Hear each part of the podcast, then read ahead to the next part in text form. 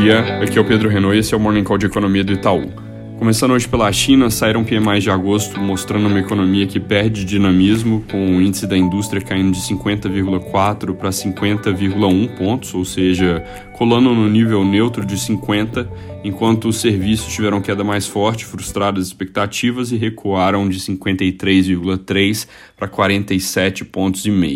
Parte dessa queda, obviamente, captura os efeitos da política de tolerância zero à variante Delta, então a economia tende a melhorar um pouco à frente, principalmente nessa parte que sofre mais que a serviços, mas de qualquer forma, a leitura de mercado de que esse PMI foi fraco acaba contribuindo para o cenário de uma economia global ficando com a cara menos pujante, e isso é algo que vem pesando é, sobre preços, por exemplo, de algumas commodities. Na Europa, a inflação ao consumidor de agosto fez a máxima dos últimos 10 anos no mês. Ela ficou em 3% no índice cheio, 1,6% no núcleo. Consenso de mercado era para que esses 3% fossem mais na casa dos 2,7% e o núcleo um pouco mais baixo também e essa pressão rápida que vem aparecendo, ela pode gerar dúvidas sobre como o Banco Central vai reagir, mas na nossa leitura as autoridades devem seguir dizendo que essa é uma pressão majoritariamente temporária, sem grandes implicações para a política monetária. Nos Estados Unidos, destaques da agenda do dia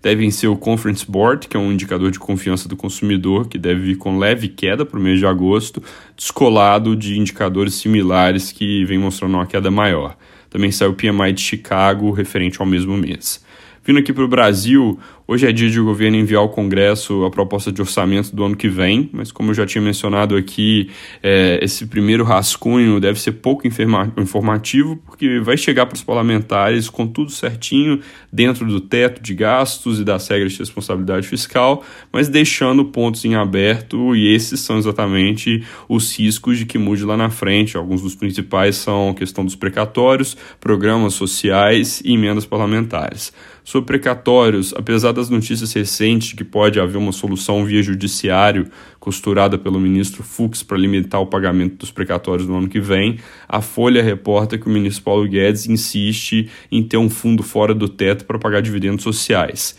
Sobre a solução do ministro Fux, de forma simplificada, ela coloca um teto legal a quanto o governo vai pagar de precatórios em cada ano. Isso é basicamente o que ele pagou em 2016, que é onde começou a valer o teto de gastos, corrigido pela inflação. Caso esse caminho seja adotado, o valor para precatórios em 2022 seria de cerca de 40 bi, e com isso aumentaria espaço para fazer um reforço do Bolsa Família, dado que a expectativa inicial era um gasto nessa linha na casa dos 55 bilhões. Sobre a insistência do ministro Paulo Guedes, o ponto é que, mesmo caso não haja necessidade da PEC para resolver os precatórios andar no Congresso, ele gostaria de ir em frente com um pedaço dessa PEC, que seria o tal fundo fora do teto que seria abastecido com recursos de privatizações estatais, e a ideia de ir em frente com esse fundo é usar esses recursos quando entrarem para pagar um bônus à população toda vez que o governo vender participações em empresas. Problema com isso é, repetindo aqui, que o que, que entra no Congresso não é necessariamente o que sai em termos de propostas. Então, a visão do mercado é que talvez seja melhor deixar esse assunto de lado em vez de insistir em algo que pode gerar uma brecha para fazer gasto social fora do teto de forma permanente. Sobre a reforma tributária, noticiário também mostra espaço para uma surpresa ruim, com reportagem do Estadão dizendo que Arthur Lira e Rodrigo Pacheco articulam para fazer andar a reforma que parou na Câmara, com uma possível redução da alíquota sobre dividendos, que é algo que coloca um risco maior de ter uma reforma negativa para a arrecadação e aí com certeza negativa também para a conjuntura econômica por causa do desafio fiscal. Como contrapartida para ver a proposta avançar no Senado, o broadcast reporta que o Arthur Lira faria o refis andar na Câmara. Outra coisa que preocupa nos jornais de hoje é a matéria do broadcast alertando que a ala política do governo aconselha o presidente Bolsonaro a prorrogar o auxílio emergencial em paralelo à discussão do novo Bolsa Família, argumentando que o programa temporário cobre uma base maior de pessoas. Problema óbvio é que o custo também é bem mais alto e que já não existe o pretexto de usar crédito extraordinário para esse tipo de gasto a pandemia já está bem menos preocupante do que lá atrás. É, ao longo do dia, vale monitorar se esse assunto é só ruído e vai ser deixado de lado, que seria ótimo, ou se começa a surgir mais coisas nessa direção.